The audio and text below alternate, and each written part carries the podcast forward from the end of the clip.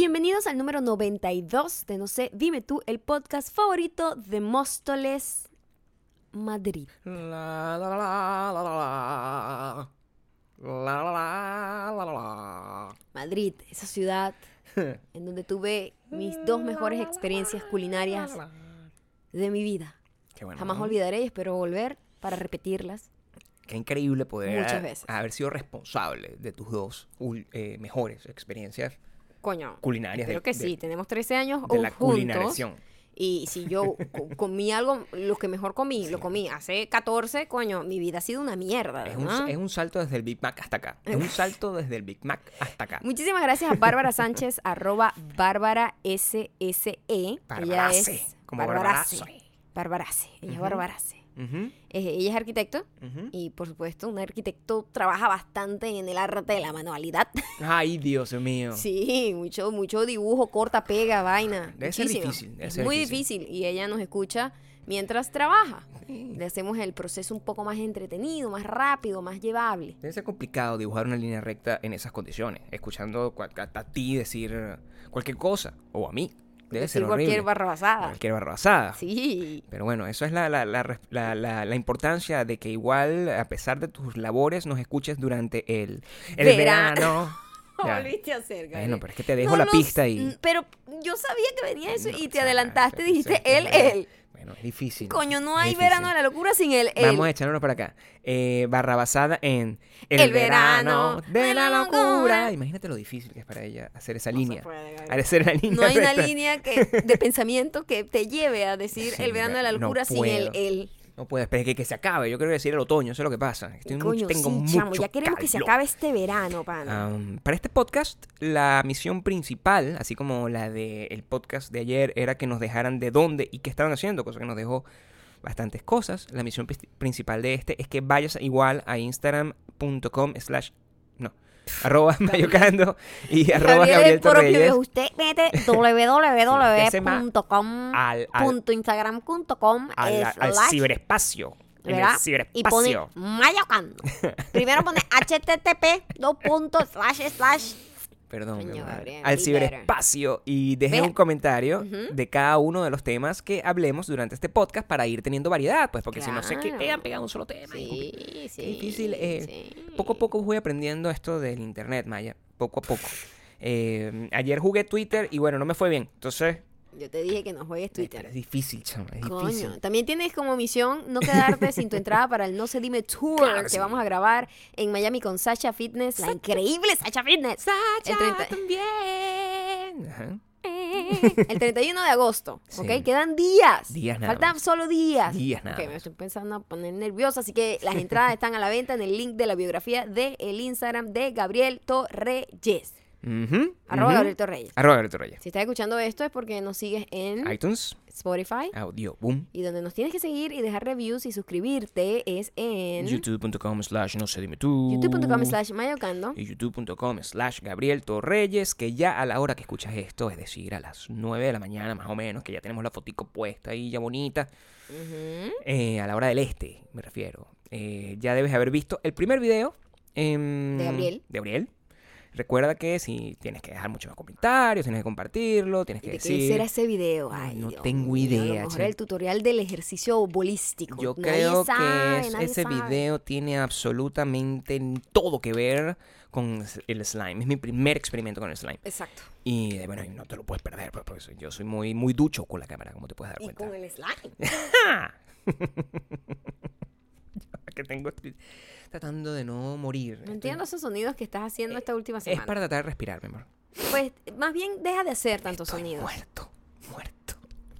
Ok, igual todo esto se lo vamos a estar recordando a todas las personas que estén suscritas a WeDon'tBelong.com. Ya saben que es importante estar suscrito a WeDon'tBelong.com porque en unas semanas hay contenidos que únicamente van a poder estar eh, siendo consumidos a través de esa suscripción. Si no, Si mm, no, mm, no hay nada para ti. Recuerda que si no has visto los correos es porque seguramente te están llegando a la carpeta de spam o de promociones. Sí. Tienes que buscar el correo enviado por contact arroba y agregarnos a tu lista de contactos. Por favor, be better.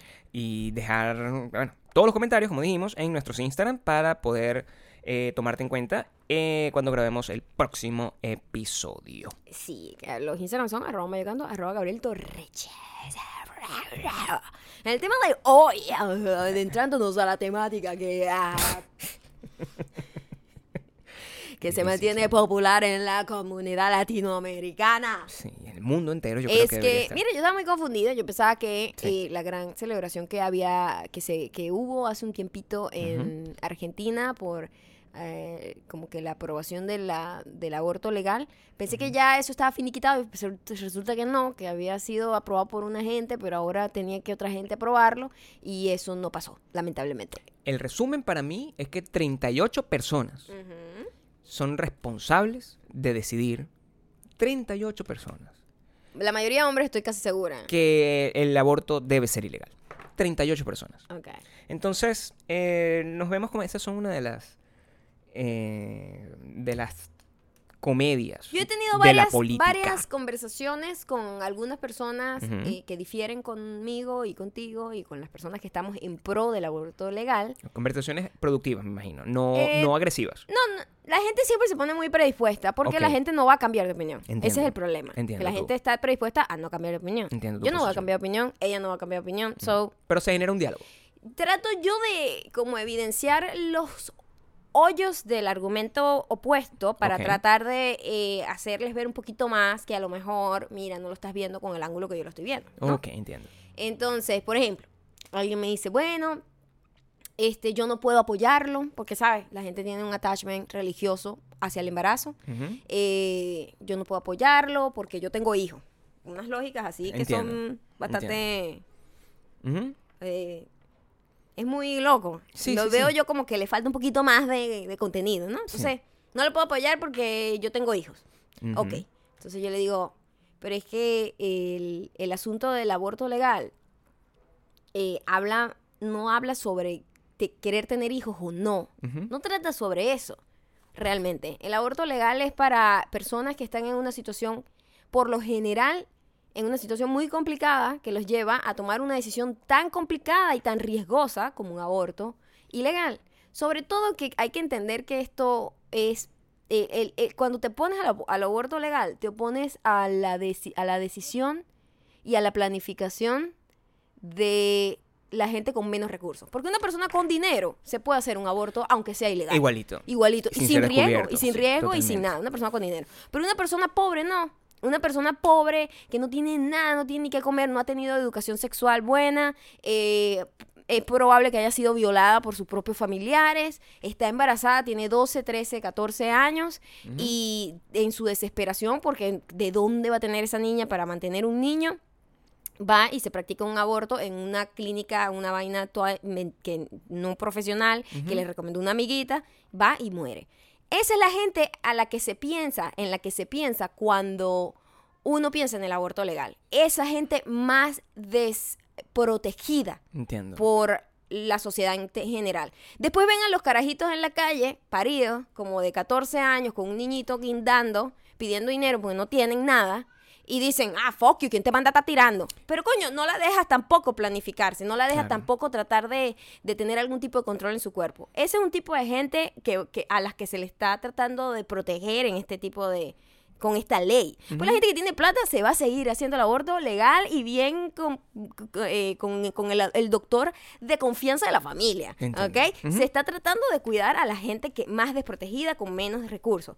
Gente violada, gente en situación de extrema pobreza, gente con eh, un, un pronóstico un embarazo riesgoso que pone en riesgo la vida de la mujer. Entonces es como, mira, a obligar a ellas que mantengan un, un- un embarazo. Entonces otra cosa era, otra persona me decía, eh, no, mira, lo que pasa es que el- a mí me parece que está bien que pongan el aborto legal, pero es que hay mucha, mucha mujer promiscua que lo que quiere es estar tirando y abortando a cada rato. Y yo he escuchado muchos cuentos de mucha gente que se practica aborto así como a cada rato. Y yo, mira, Qué chama, fuerte eso. primero y principal, bullshit. Yo te voy a decir algo. Yo no conozco absolutamente a nadie que se haya hecho y que me voy a hacer un aborto. Marica, el año pasado aborté tres veces porque tú sabes que a mí me gusta tirar, que jode. Eso no pasa, coño. Un aborto es una decisión psicológica. Para, para una persona practicarse un aborto, tiene que pasar por un proceso psicológico, que eso además es lo que también se quiere hacer con el aborto legal. Que esas niñas, se, eh, a, a- a lo mejor mucha gente en el proceso del aborto cambia de opinión, porque eso se lo hacen, le hacen estudios, le hacen exámenes psicológicos para que, oye, ¿estás segura que esta es una decisión? Porque esta es una decisión que no hay marcha atrás, ta, ta, ta. En un aborto ilegal no pasa eso, ¿me Y entiendes? sobre todo le tienen que plantear opciones, porque en, eh, de repente existe la gente que si no lo puede tener, puede dar su hijo en adopción. Eso, eso es una posibilidad que existe en algunos países. Además que por lo general este tipo de organizaciones eh, también cuando están, eh, ¿cómo se llama? Tienen eh, dinero, tienen, o sea, el gobierno les paga, los sustenta, son organizaciones también que se encargan de la educación sexual para prevenir, en principio, los embarazos no deseados, ¿verdad? Y sobre todo, en el que es una, eh, un embarazo por una violación, eso es o sea, ni siquiera nada. No hay ningún tipo de responsabilidad en la mujer. Y eso también se le está negando. Entonces, cuando alguien me dice a mí, no, pero es que hay mujeres que lo que quieren es estar, mira, tirando, repartiendo la chocha, que si la quieren repartir, que la repartan a todo el mundo porque ese, Claro. esa chocha es suya, coño. es. Pues, ¿Cuál es el peo? Nadie ¿Cuál es dice el que hay peo? hombres que están por ahí que lo que quieren es meter el pepino en todos lados. Nadie, nadie se queja de eso. Nadie se queja de eso, pero la mujer sí tiene una, ay, el estigma, mírate, la cara tiene que, el castigo es el muchacho, ¿no? Sí, no puede ser Entonces, así. Eh, yo le digo, vamos a suponer que tú lo que estás diciendo es verdad. Vamos a suponer, ah, porque yo le digo, coño, te tienes que rodear de mejores amigas, porque en mi vida he escuchado yo una persona que se haya hecho abortos como si, tú, ¿sabes? Como que si me como chicles, normal. No. Eso no pasa. Eso yo creo que es un cuento de, por ahí dicen que no sé qué, ¿verdad? Es una, de- es una historia, un cuento de camino que un viene. cuento de camino. cuento de camino que, que viene de que la, de la doctrina de- exactamente. moralista, hipermoralista, hiper de derecha, hipercontroladora, masculina y religiosa. Eso es Totalmente. literalmente lo que ocurre. Entonces yo le digo, vamos a suponer el cuento que... del coco. eh, oye, búscate mejor amiga, le digo yo, no, echando broma, porque, eh, no, bueno, Normal, para bajarle el tono a la Sí, conversación como para también. que, era un chiste, pues, de hecho se lo dije así como, verga, búscate mejor amiga, porque esas mujeres que andan así, vueltas locas, Sí, practicándose aborto, como se hacen, como que si se hicieran las uñas, yo te digo, oye, Entiendo. be better, Sí. ¿no? Y ella me dice, no, no, no, ellas no son mis amigas, Ah, ok. gente que yo escucho decir, y yo le digo, mira, chama, Mm. para que una persona te cuente a ti con esa tranquilidad, Que sea algo tan íntimo Mm. como un aborto que es ilegal en la mayor parte de toda Latinoamérica. Verga, que arrecha esa gente que tú te encuentras en tu vida. Porque yo tampoco me he encontrado ese tipo de gente. Y me puse a pensar, ¿qué arrecho es que tú te opongas a una ley porque tú digas, "Hmm, por ahí dicen que va a haber una gente que se va a aprovechar de esa ley malamente? Eso sería como que yo dijera, ¿sabes qué? El jarabe para la tos no debería existir porque hay jaraberos que se drogan con jarabe para la tos. Es literalmente eso. Marico, pero, o sea, no, muérete de gripe, huevón. Si te da gripe, te mueres de tos. Porque por allá está Raúl, que lo que quiere es drogarse. No, él no es amigo mío, pero yo escucho que se droga con jarabe tos. Sí, a mí me es contaron. exactamente Sí. lo mismo. Esa es la lógica detrás de ese comentario. Hay que tener un, un, ah, una estructura legal que permita que la gente esté protegida, porque al final la función, la, la función final de, las de la legislación de las leyes en general es hacer que los ciudadanos, que al final son los que deberían tener el, el- el- control y el poder sobre sus vidas y sobre el destino de la sociedad en la que están viviendo y sobre el cambio de los tiempos, de que no es lo mismo hace 20 años que ahora, eh, deberían im- impactar positivamente los cambios. Y si tú ves lo, lo que ocurre en la calle y de qué manera esa presión que se ejerció en la calle llevó a la discusión y, llegó a una aprobación en primera instancia de eso, es absurdo que 38 personas después simplemente manden eso a la borda sin ningún tipo de respeto por lo que ya se había alcanzado. Yo, la, verdad, no sé y declaro mi ignorancia en este caso y me encantaría que el primer comentario que aparezca aquí de la gente que está mucho más enterada que nosotros dos sea cuáles son, porque yo no lo sé, no sé si tú lo sabes, Maya, los siguientes pasos que van a tomar, la, que se pueden tomar para tratar de llevar esto de nuevo a una especie de apelación o algo, a ver si, si, si efectivamente se puede colocar, que yo siento que sí, porque normalmente los países tienen estructuras legales para contrarrestar cuando algo es rechazado, esa es la manera, pues, en eso funciona la ley, por eso los abogados son muy buenos haciendo eso. Em, pero me gustaría, me da mucha curiosidad y quisiera leerlo de ustedes, más que ponerlo yo a investigar en Internet, porque Internet es un, medio, es un lugar muy complicado, donde cualquier gente publica cualquier cosa y yo prefiero simplemente escuchar las cosas de la boca del tigre. Es lo que yo opino.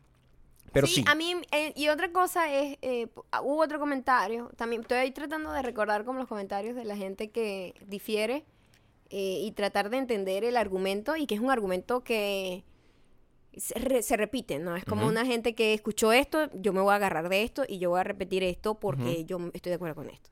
Es válido también, pero es como que cuando, cuando es un argumento así que tú simplemente repites, como que tú no lo pensaste tan bien y no tienes el sustento como para defenderlo.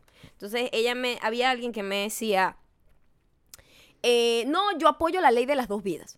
Y yo digo, ¿cuáles dos vidas? Sí, no estoy entendiendo. ¿Verdad? Exactamente. Mm. Porque de verdad no sabía su comentario. Decía más cosas que era como medio contradictorio y yo de verdad no entendía a qué se refería, si es que Como para otra cosa. una, una, una, una sí, para no pues. responderle una locura. Claro, porque uno Y no yo, sabe, pues. ¿a ¿cuáles dos vidas? Ni siquiera lo dije como, ¿cuáles dos vidas está hablando tú, estúpida? No, yo dije, ¿cuáles dos vidas? Porque a lo mejor esta es otra cosa que yo no estoy enterada, Ujú. honestamente. Honestamente. Me dice, bueno, te aconsejo que leas más porque para que tú entiendas el desarrollo del ADN, eso que tú llamas embrión. No, no lo llamo yo, lo llama la ciencia, se llama embrión. Entonces, me dice, para que tú, no sé qué, esta es una vida.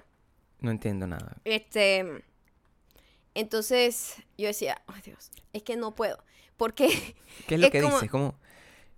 O sea que para ella, en cuanto el, el, el- Mm. el espermatozoide está dentro de la vaina, que es literalmente una vaina que no puedes ni ver con los ojos.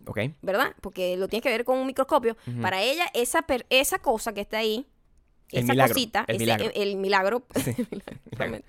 ese embrión, ¿verdad? Esa, esa cosa que yo de verdad, el Qui- Quijote, Gojote, ¿cómo es que se le llama esa vaina? No lo sé. Tiene un nombre muy, muy raro. No lo sé. Pero el, eh, ella, eh, ese tiene que ver con el, con el tema de que el comienzo, El comienzo de la vida. es eh, ese Eh, momento. Es el de ella. O sea, su argumento era, no, yo estoy en, en- pro de defender las dos vidas. Y a mí me encantaría saber cómo ella defiende esas dos vidas. Porque si defender esas dos vidas Consiste es en meter opo- presa a otra. es, consiste en oponerle a una persona que ya existe, que tiene recuerdos, que tiene familia, que tiene gente que la quiere, que tiene sueños, que camina, que existe, que es palpable, eh, eh, es simplemente negarle a esa persona, a esa niña o a esa mujer que está en una circunstancia complicada, porque esto no es una cosa que la gente se hace por diversión. Claro. Esto no es las uñas que tú te vas a hacer en el No, salón. ¿no? Esto es una vaina muy arrecha, que la gente tiene que pasar por una vaina muy complicada para decidir eso, ¿ok?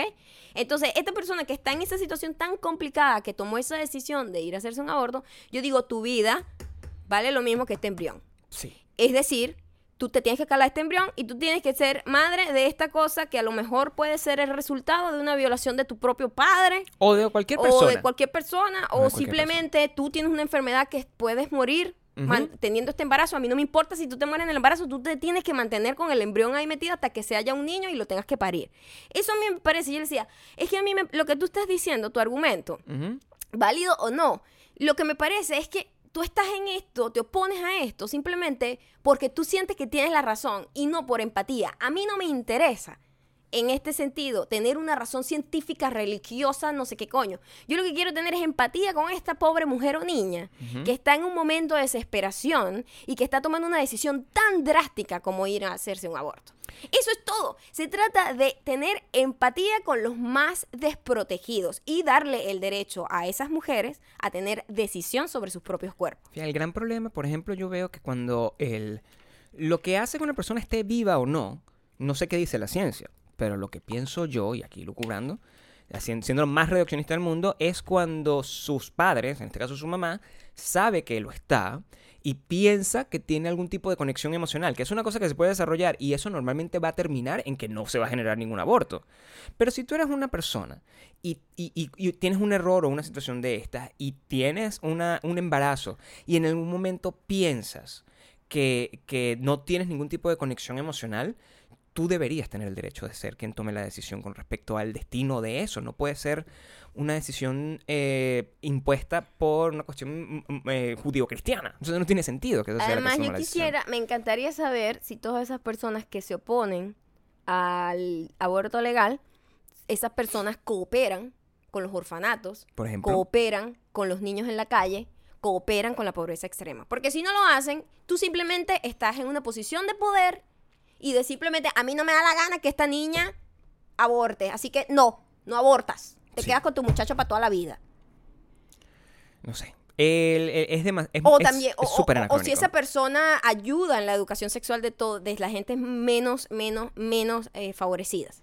Es súper anacrónico. Si no, eh, yo quisiera que la gente, que, que sé que muchísima gente que me escucha, que me escucha aquí no, No está de acuerdo. no está de acuerdo, Sí. porque eh, bueno, así es el mundo. El mundo estamos de acuerdo, lleno, no sí. estamos de Y acuerdo. No tiene todo el mundo que Pero está de acuerdo lo que contigo. llamas a la razón, eh, piensa, piensa, piensa primero en empatía hacia esas personas desprotegidas. Segundo, todos los argumentos que te dije aquí sobre negarle el, la- el derecho a alguien de decidir sobre su cuerpo simplemente porque a lo mejor va a haber dos o tres locas que simplemente van a estar abusando de eso que nadie lo va a hacer. Nadie hace eso, coño. Yo no conozco. Mira, yo he conocido mujeres De todo, de- de, alegres. todo tipo. De moral distraída. Ey, jamás en mi vida.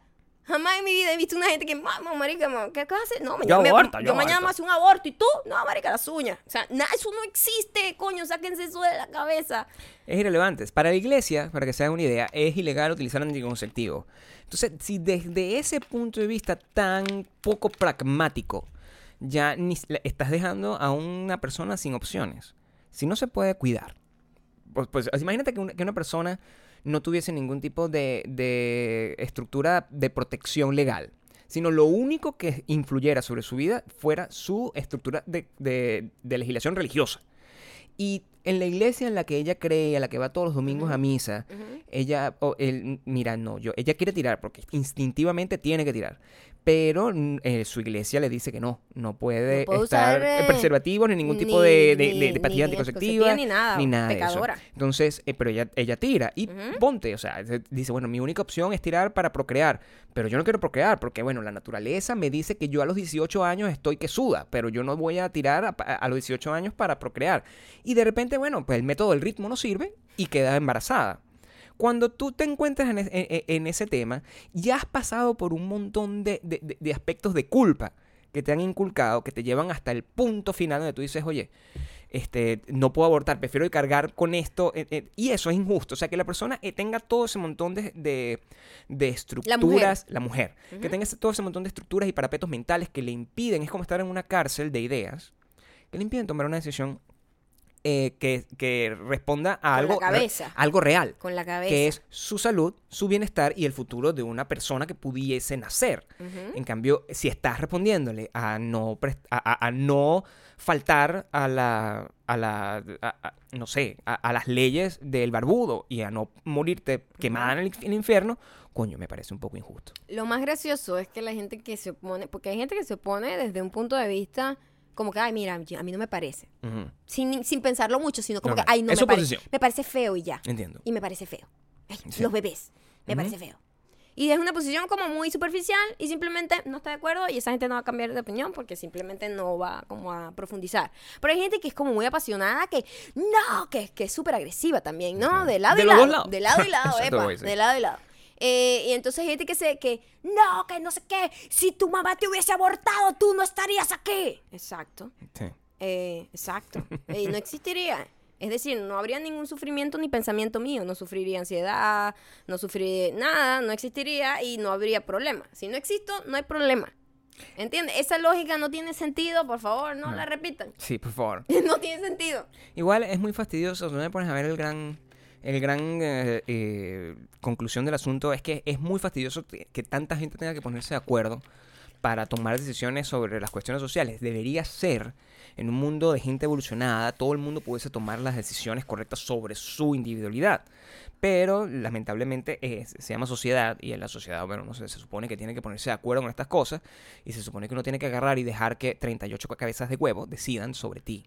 Lo que me parece es injusto. Entonces, bueno, nada, como para... Y, y para terminar, Sí. para finiquitar este tema, a todas las personas que se oponen, quiero que sepan, su oposición no va a evitar que los abortos sigan existiendo. Exacto. Solo van a, a generar más muertes por abortos irresponsables. Eso es lo único que genera. Eso es lo único, o sea, Es lo eh, esa es la único responsabilidad directa. Eso es una cosa que no se puede evitar porque no sea legal. Es- Eso no va a dejar simplemente, de existir. No de simplemente existir. ustedes son como la gente que gana un argumento en Twitter. Exacto, ganaron. cool, Ganaron, sí, pero, pero eso no cambia gente- nada. Los niños van a seguir muriendo No cambia el haciéndose hecho. el aborto. no cambia el hecho. Es un argumento de Twitter. Es literalmente eso. Em, Ah, otra cosita, hablando de gente con, con comentarios que causan eh, pues piquiña y como que levantan costrita. Eh, Lindsay Lohan siempre ha sido una persona muy complicada, ¿no? Con opiniones muy controversiales, muy polémica, ella, ella es muy compleja. ¿Sí? Y en este tema, ella dio una entrevista en donde dijo que las mujeres que hacían, que daban esas declaraciones para toda esta cosa del acoso sexual y de toda esta cosa del Me Too, del movimiento Me Too, lo que hacían era verse débiles. Lo que hacían era verse débiles, que ellas son unas mujeres fuertes que no deberían, que no deberían demostrar su debilidad. Ok. También dijo, hay unas personas que lo hicieron porque, bueno, de verdad sentían, yo apoyo a las mujeres, ¿no? Yo apoyo a las mujeres. Ok. Pero yo creo que eh, hay unas mujeres que lo hicieron solo por llamar la atención, solamente para tener fama, Sí. honestamente.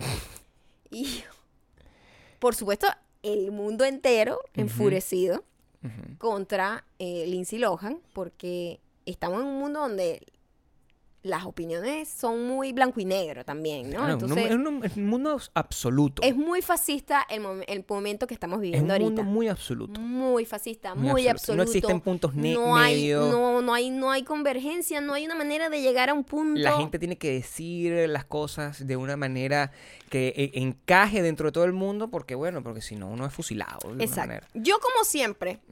Tratando de jugar al abogado del diablo, que es el trabajo perfecto de Gabriel. Gabriel es buenísimo haciéndolo, yo soy un poquito más cabeza caliente, pero intenté ponerme así como me puse en los pies del chico de Superman que dijo como que coño, con estos tiempos es difícil echarle los perros a alguien, pues yo no sé si más, cosas", ¿no? Sí. Todo el mundo lo, lo atacó y yo traté de ver su punto de vista y traté de ser eh, empática con él, pues. Y también hice el mismo ejercicio con Lindsay Lohan. Y yo digo, hay un punto en donde ella tiene un poquito de razón. Y es arrecho, es arrecho decirlo Sí. aquí en público. Porque ella lo que estaba tratando de decir es, Marica, no es que tú seas débil porque hayas hecho las declaraciones, sino No. porque tú dejaste, te dejaste joder.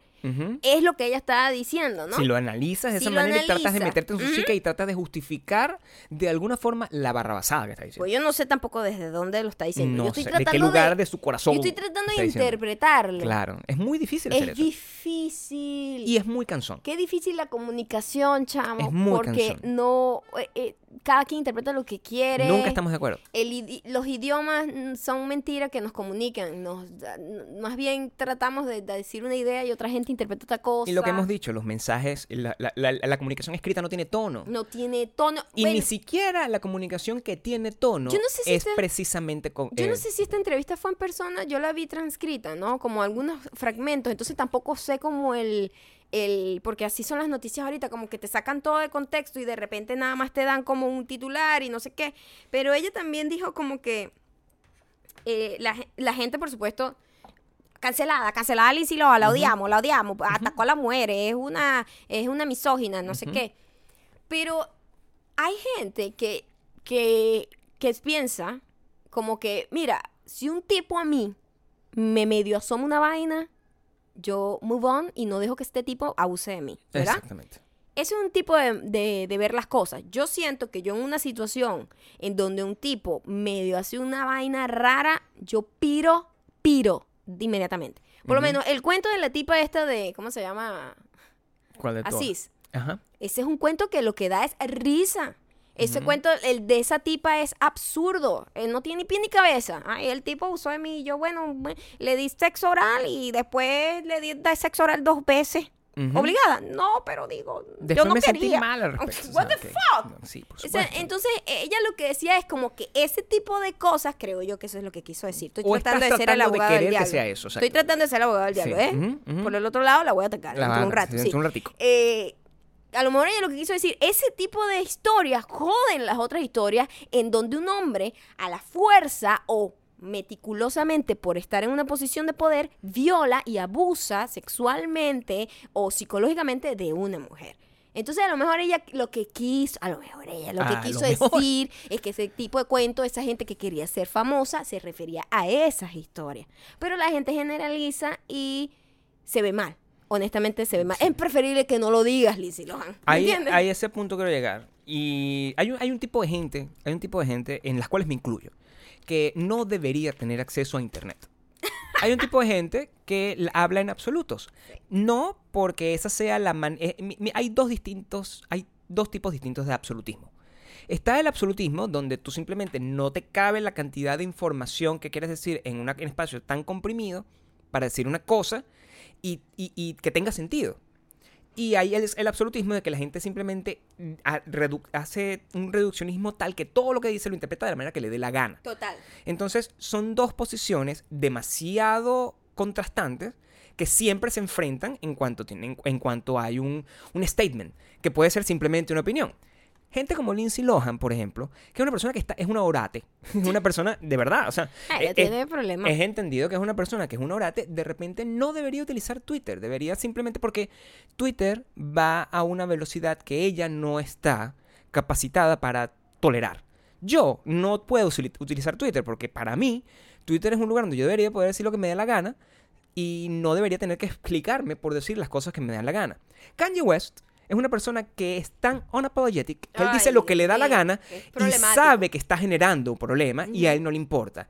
Ese es el nivel máximo de Es super punk. ese es el nivel máximo de utilizar Twitter. Eso, a- así debería ser. Uno lo critica, uno se burla de él, uno dice, maldita sea, está loco, pero a él, como le sabe a mierda, a uno no le importa. Pero Lindsay Lohan, es una persona con una, con una, mm, una, una condición emocional tan, de- tan frágil, ella debe estar sufriendo muchísimo, porque ella no es tan punk como pareciera ser.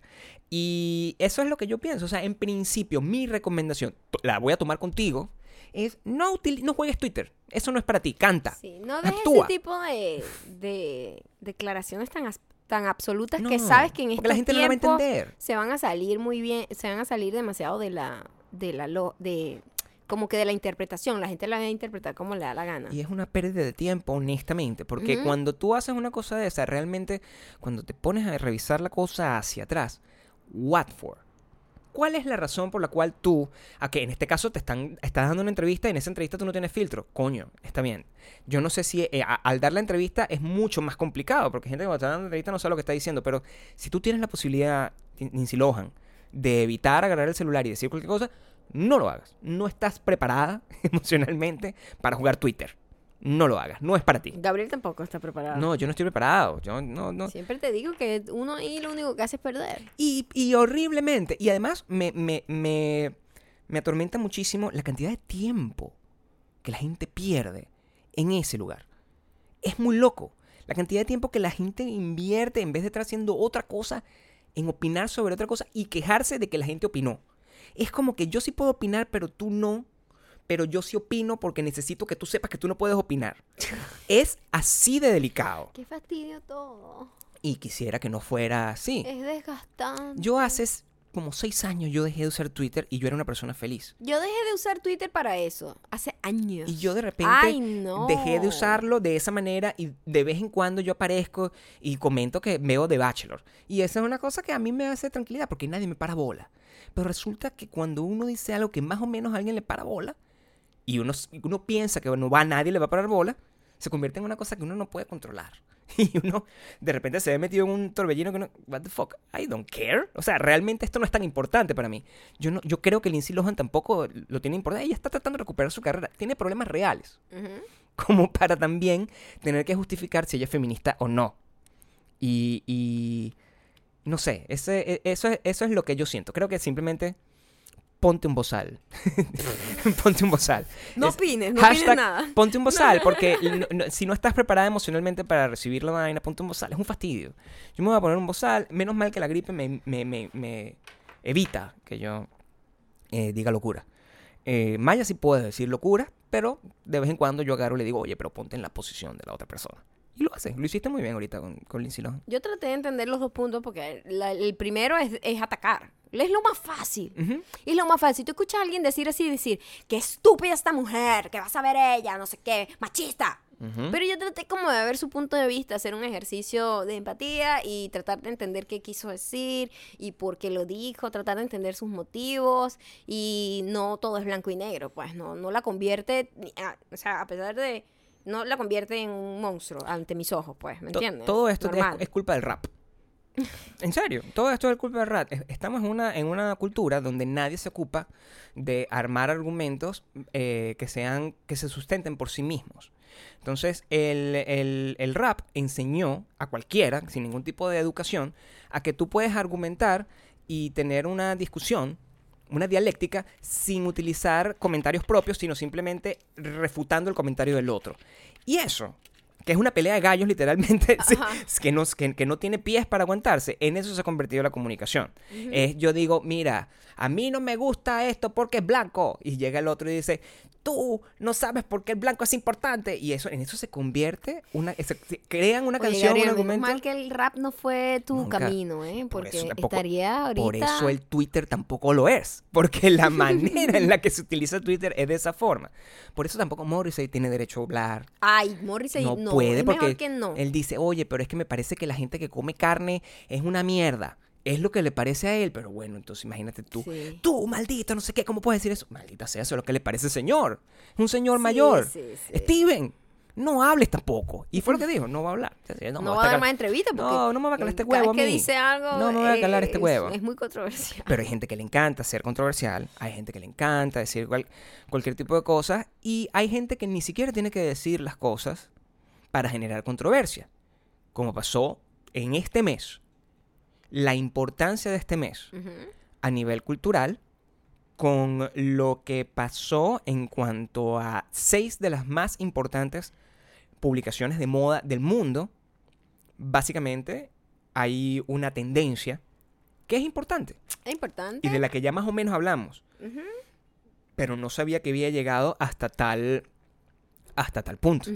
Sí, en esta, sabes que la, la September issue es un, es como la revista más importante del año de las publicaciones, sobre todo de moda, las revistas, ¿no? Este, este año tenemos, ya hablamos de Beyoncé en la Vogue de acá. Tenemos a, a Rihanna en la portada de Vogue eh, UK. Y a Gabriel, tú te enteraste que además otras cuatro revistas, Sí, Lupita Lupita, Está en está en una revista que se llama Porter. ajá, Eh, Trace Ellis Ross, que es la que actúa en eh, Blackish, ajá, está en Elle Canadá. ajá, Y Zendaya está en Marie Claire. Ajá. Y Tiffany Haddish wow. está en Glamour. Ok. Entonces, Entonces es como un mes que el power, Black el Black. Power está como súper representado en Sí. todas las revistas más importantes, grandes de la moda. Lo cual es muy cool en un punto de, oye, entiendan que esta gente, sobre todo acá en Estados Unidos, que sufrió tanto, que la esclavitud fue ayer prácticamente, si tú te pones a ver en, en- en términos históricos, es muy reciente todavía, donde hace muy poco este al, al- a los negros no se les dejaba ni siquiera usar el bus, que el concepto de belleza hasta hace nada, hasta hace nada, ujú, ¿ok? 20 años, algo así. 20 años. Es mucho. Jamás se consideraba una mujer en la, en la el mainstream, no digo que no sea considerado. Digamos, tenemos que ver cuando la- apareció como imán y toda esa gente. eh, hace bueno, hace pero las 20, 30 primeras portadas de belleza fue como en los 90. Sí, sí. de diría- negras, diría yo que es así. prácticamente, Sí, ¿no? así es. Este estaba también esta que es súper, súper dark y súper cool y súper edgy. ¿Cómo es que se llama? Grace ella? Jones. Grace Jones, creo que es de finales de los 80, Sí. ¿no? Ujú. Y imagínate, o sea, es una gente que ha luchado porque ellos han sufrido muchísimo ese, ese desprecio, esa, esa, ese, esa, y ahorita, ahorita hay como todo un, em- están embracing la belleza afrodescendiente en este país específicamente, pero a mí me parece un poquito, eh, como, mm, le veo lo bueno y lo malo, como todo. Hoy estoy bastante balanceada. Eres Maya la ecuánime. Maya la ecuánime. Me, gu- me gusta cuando eres Maya así. la ecuánime. Yo soy Maya, Pues, Gabriel el callado, lado- porque no quiero, no quiero, No quiero meterte en problemas. no quiero meterme en problemas. Soy, estoy siendo cauteloso, que se llama. Cauteloso, todo el mundo es muy cáustico. Entonces yo te dejo que tú... ¿Tú qué opinas? ecuánime. ¿Tú qué opinas primero? De esto, Sí, eh, a mí me parece una victoria, ok. siempre. Em, porque aunque no esté satisfecho al 100% con lo que representa eh, a largo plazo, supongo que puede abrir la puerta para una para que entren más, más eh, jugadores en, en- en la partida. Porque el problema, lo que estábamos, lo que nos pareció, la verdad, cuando lo vemos en detalle, es que sigue siendo siempre la falta de representación de alguien. Sí, no, y también como la mente macabra del el que está en poder. Porque el que está en poder, que por lo general es un hombre blanco, Sí. el que está en poder de compañías, de empresas que deciden qué es bonito y qué no, por siglos y por siglos nos metieron en la cabeza que una gente rubia con los ojos claros es la belleza. Eso se le ha metido tanto, en la colonización se le ha metido tanto a la gente que tienen auto-odio, que se llama self-hate. Y el self-hate, tú lo ves muchísimo en Latinoamérica, porque el latinoamericano siempre, si es una persona más clarita, es como, ay, más bonita. Sí, tiene los ojos ay, tiene claros. los ojos claros, Dios Es mío. una, ay, es Dios una mío. princesa Es lo más bello del mundo azteca. porque tiene los ojos claros. Una princesa azteca. Y eso es una mentalidad Sí. de que fuiste colonizado y tienes la mentalidad de que coño, de, de- querer que aspirar a una vaina que no eres. Siempre, siempre, siempre.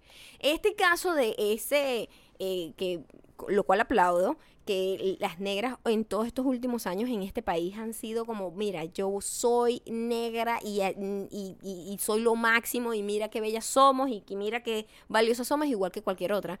Lo que siento también es que hay igual un hombre en el blanco en un sillón diciendo, mira, ¿tú sabes qué? Esto es lo que Las afrodescendientes de este país están empezando a ganar más plata. Nosotros necesitamos ese mercado, marico. Es literal. Entonces, ¿sabes qué vamos a hacer? La vamos a poner en la portada.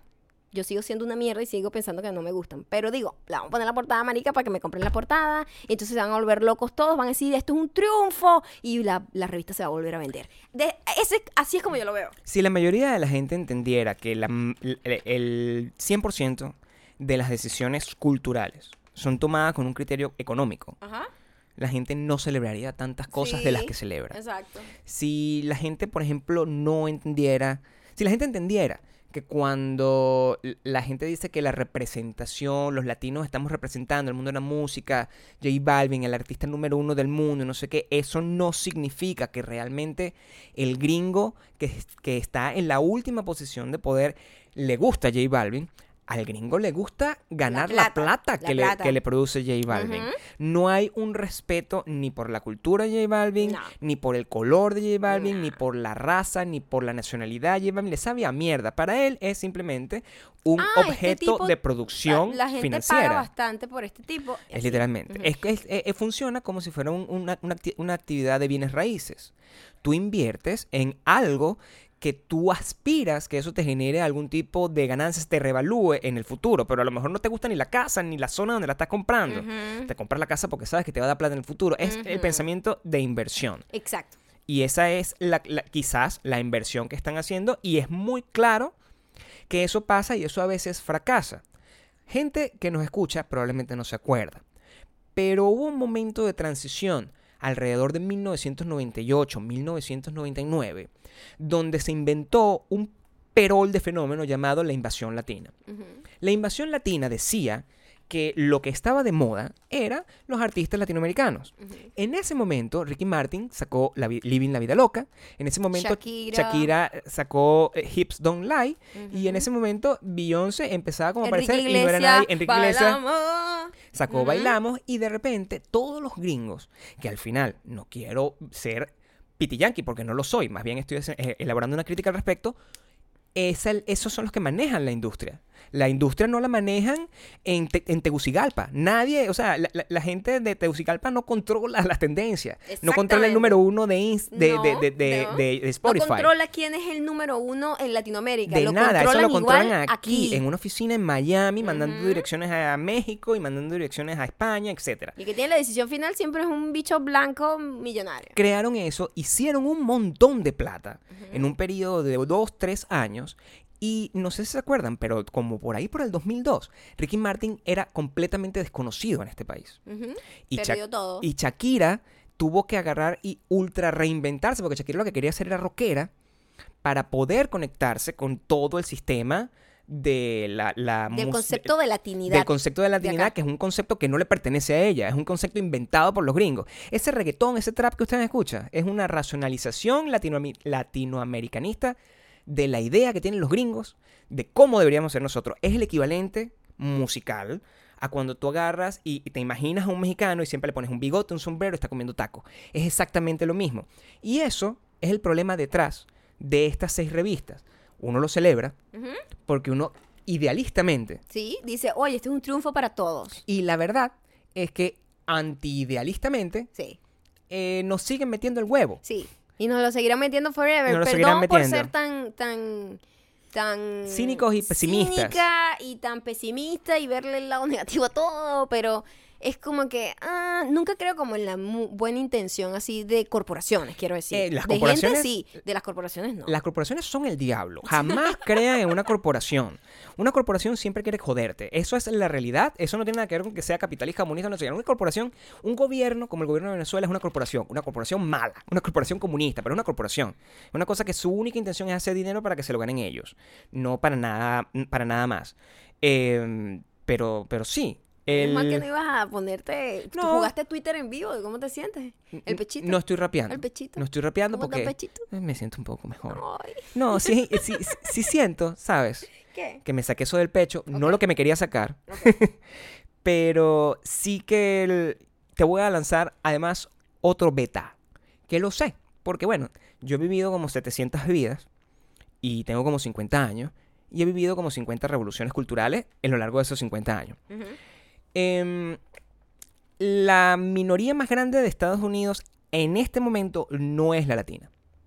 Está a punto de ser. Cuando la minoría más grande de este país sea la latina y cuando la mayoría de este país sea latino, que es lo que pasa, porque los latinos, como no abortan, ¿Qué dijiste? La latina es la. La latina es la. ma- la mayoría, la mino- es la minoría más grande en este momento. Ah, dijiste que va a desaparecer. No, no, no dije eso. Que va- sí, es la minoría. Bueno, Está grabado. lo arreglo. Ok. Es la minoría más grande y se va a convertir en la mayoría más grande. Ok. Y cuando eso pase, porque la, la tasa de, de, ah, de nacimientos de los latinos es incontrolable. Claro, se Pare- reproducen como conejos. se reproducen y lo- muchísimo. lo- Nosotros- los otros se reproducen uno por pareja. Uno por año y, no, uno- uno- y los otros como que uno por cada Diez, 50 diez años. hijos, yo quiero un equipo de fútbol. Eso va a hacer que completamente cambie la forma en la que se consume y se crea todo. Con- Contenido, eh, música, eh, manera en la que te venden casas, cosas que te gustan, ropa. Todo eso va a cambiar gracias a ese momento y siempre va a haber un hombre blanco tomando la decisión. Porque la decisión es simplemente financiera. Así no es. es porque, ay, ay, ay, ellos nos quieren ahora. Eso es Sí. bullshit. Ahora vamos con las recomendaciones. ¿Cuál es la recomendación de hoy? la recomendación de hoy, hablando de ser una minoría, hablando de no tener representación, Ujú. Este, voy a recomendar un short film, un cortometraje que me encantan. Este cortometraje ganó en, eh, ha estado en un montón de festivales y ha ganado un montón de premios. Y qué bonito como, como cualquier persona puede ser una historia increíblemente interesante y cinematográficamente bonita para contar. Esta es la historia de una manicurista china Ok. de su día. Es ella, es, es animado y es muy emocional. Entonces está narrado por una, eh, eh, no sé si sea literalmente una manicurista, pero está narrado como por esta voz de esta mujer con un inglés muy machucado. Este, y más o menos lo que expresa es como cómo vive su vida en silencio para no tener una miscommunication. Mira, que tiene mucho que ver con lo que estamos hablando aquí. Para no tener un malentendido, ella se, se apega a palabras muy básicas, corto, largo. eh, lima o cortado, este, te da cosquilla o no sé qué. O sea, las, que todos los que hemos ido a manicurista en este país sabemos cómo es. Es una comunicación muy seca, muy cortante, muy directa a lo que es y de cómo ella ve la vida pasar, como que, wow, yo tenía una vida ya y estoy aquí tan lejos, no hablo con nadie, este, y no tengo como, entonces ella cuando, cuando está como eh, haciéndole la depilación a alguien y está la tipa hablando, oh my god, I- this is my first time doing this, o no sé qué, en la voz de una gringa ahí. Ujú. Y como que, I didn't know this was so intimate. Como que no sabía que esto era tan íntimo. Y ella, ¿intimate? Como que, ay, no sé qué significa. Sí, intimate. Entonces, ¿pero qué significa? Le dice la chinita. Y la típica, ay, la verdad no sé cómo decirlo. Porque fíjate que nosotros sabemos las palabras y sabemos lo que significan, pero a veces no sabemos ni siquiera describir esa palabra a otra persona que no entiende el Ujú. sentimiento de la palabra.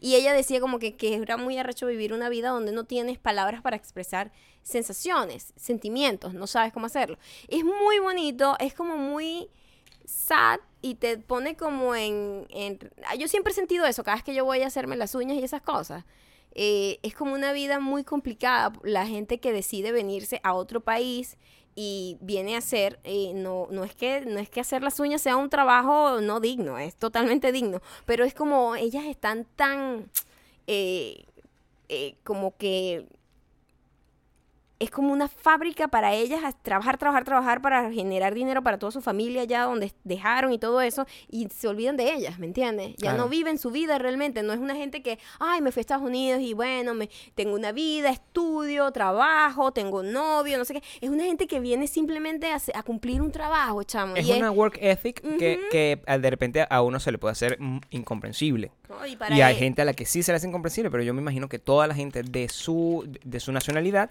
se identifica con esto. Y es, y es fino que uno que no tiene mucho conocimiento de esa cultura, más allá del contacto no, que pero puedes tener. fíjate que simplemente sientes una empatía especial. Yo siempre he sentido eso con, con las manicuristas, en que en este país en el 99% son asiáticas. Son personas que vienen y les dan su visa para trabajar. En serio, porque Literal. así funciona. Entonces ellos le dan su visa porque, bueno, ellos vienen a cumplir una función específica que más nadie está haciendo. Más nadie, ninguna otra raza, ninguna otra gente está haciendo eh, negocios de manicuristas. Entonces necesitamos manicuristas. Bueno, vienen de Vietnam, vienen de China, vienen no sé dónde.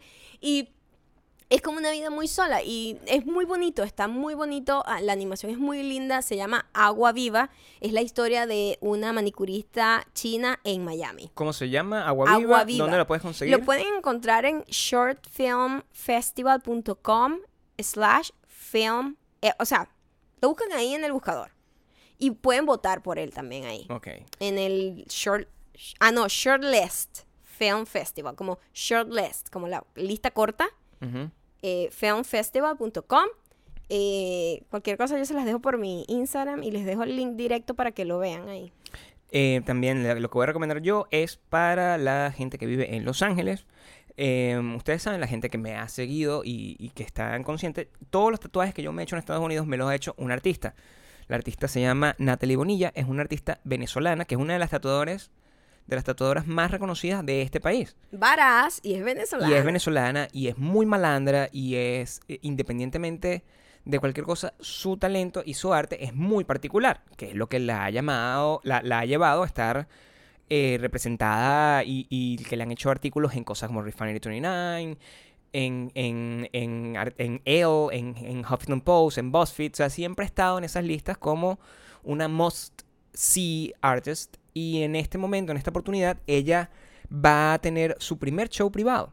Porque ella es tatuadora, sí, pero es artista. Las cosas que ella hace y que ella tatúa en las personas, en sus clientes, son obras de arte.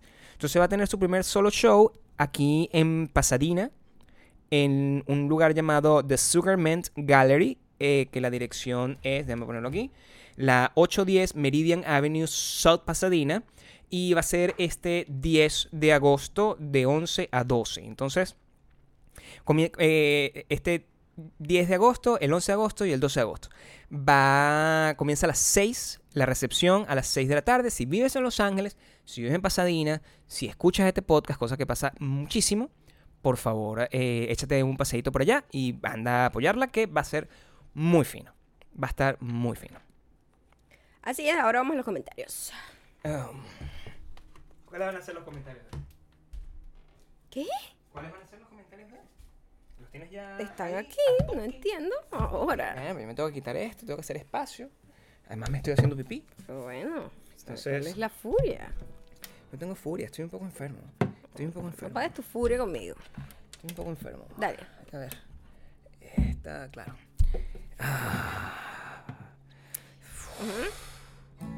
Este primer comentario llega a través de la página WeDoBelong.com. Ahí puedes dejar los comentarios si estás logueado en Facebook. Y también los leemos y siempre ponemos uno por acá. Este llega gracias a María Carolina Pocaterra Grafe. Oye, qué nombre, María Carolina.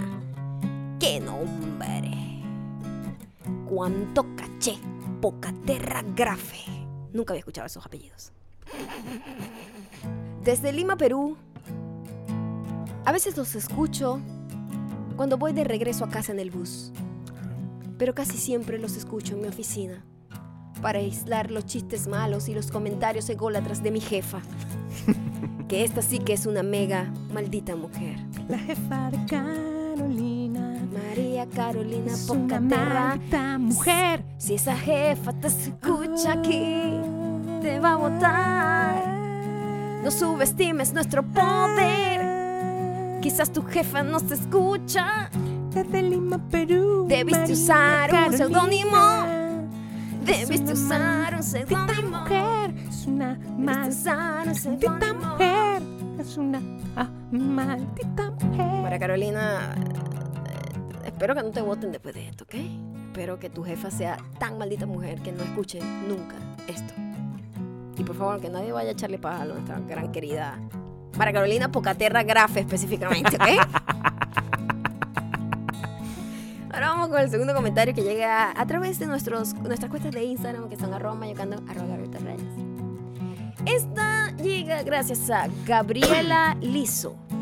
Está lisa, pero con Z.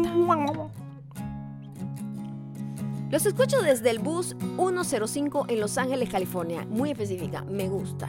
1.15. Los Ángeles, California. Unos 15 minutos aproximadamente de donde viven ustedes. Esta mujer es como stalker. Ay, Tengo miedo. stalker de Instagram. Les vengo pisando los talones desde Chicago, Illinois. ¡Ay, chao! Wow, wow, wow. Tengo miedo Tengo miedo. del stalker de Instagram. Tengo miedo de Gabriela Lizo. Oh, oh, oh, tengo miedo. Tengo miedo del stalker de Instagram.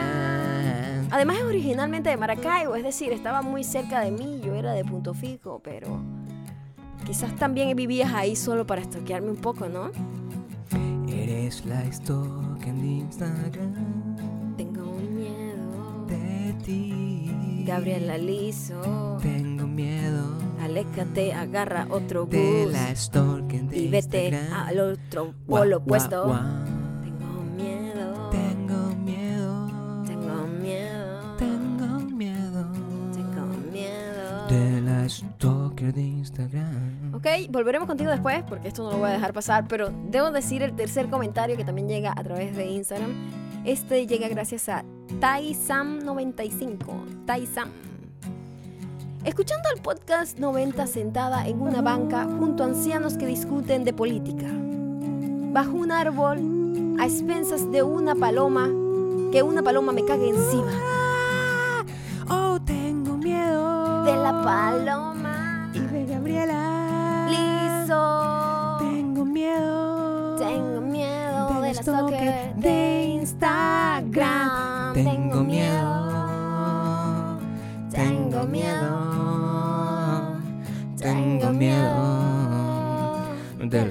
Stalker de Instagram. Muchísimas gracias por llegar hasta aquí. Ya saben que nos pueden seguir a través de arroba mayocando, arroba Gabriel Torreyes. Mañana Gabriel va a estrenar un nuevo video en su canal de youtube.com slash La Gabriel Torreyes. stalker de Instagram. Eh, si ven a Mariela Lisa por ahí, eh, péguenle una piedra en la cabeza antes de que nos coma, nos eh, secuestre, nos corte en pedazos Instagram. y lo use para comer eh, delicioso lomito. No quiero morir. Lomito sin grasa. Como John Lennon. Asesinada por el stalker de Instagram. No quiero. Tengo miedo. Tengo miedo. Tengo miedo. Tengo miedo. Tengo miedo. Del stalker de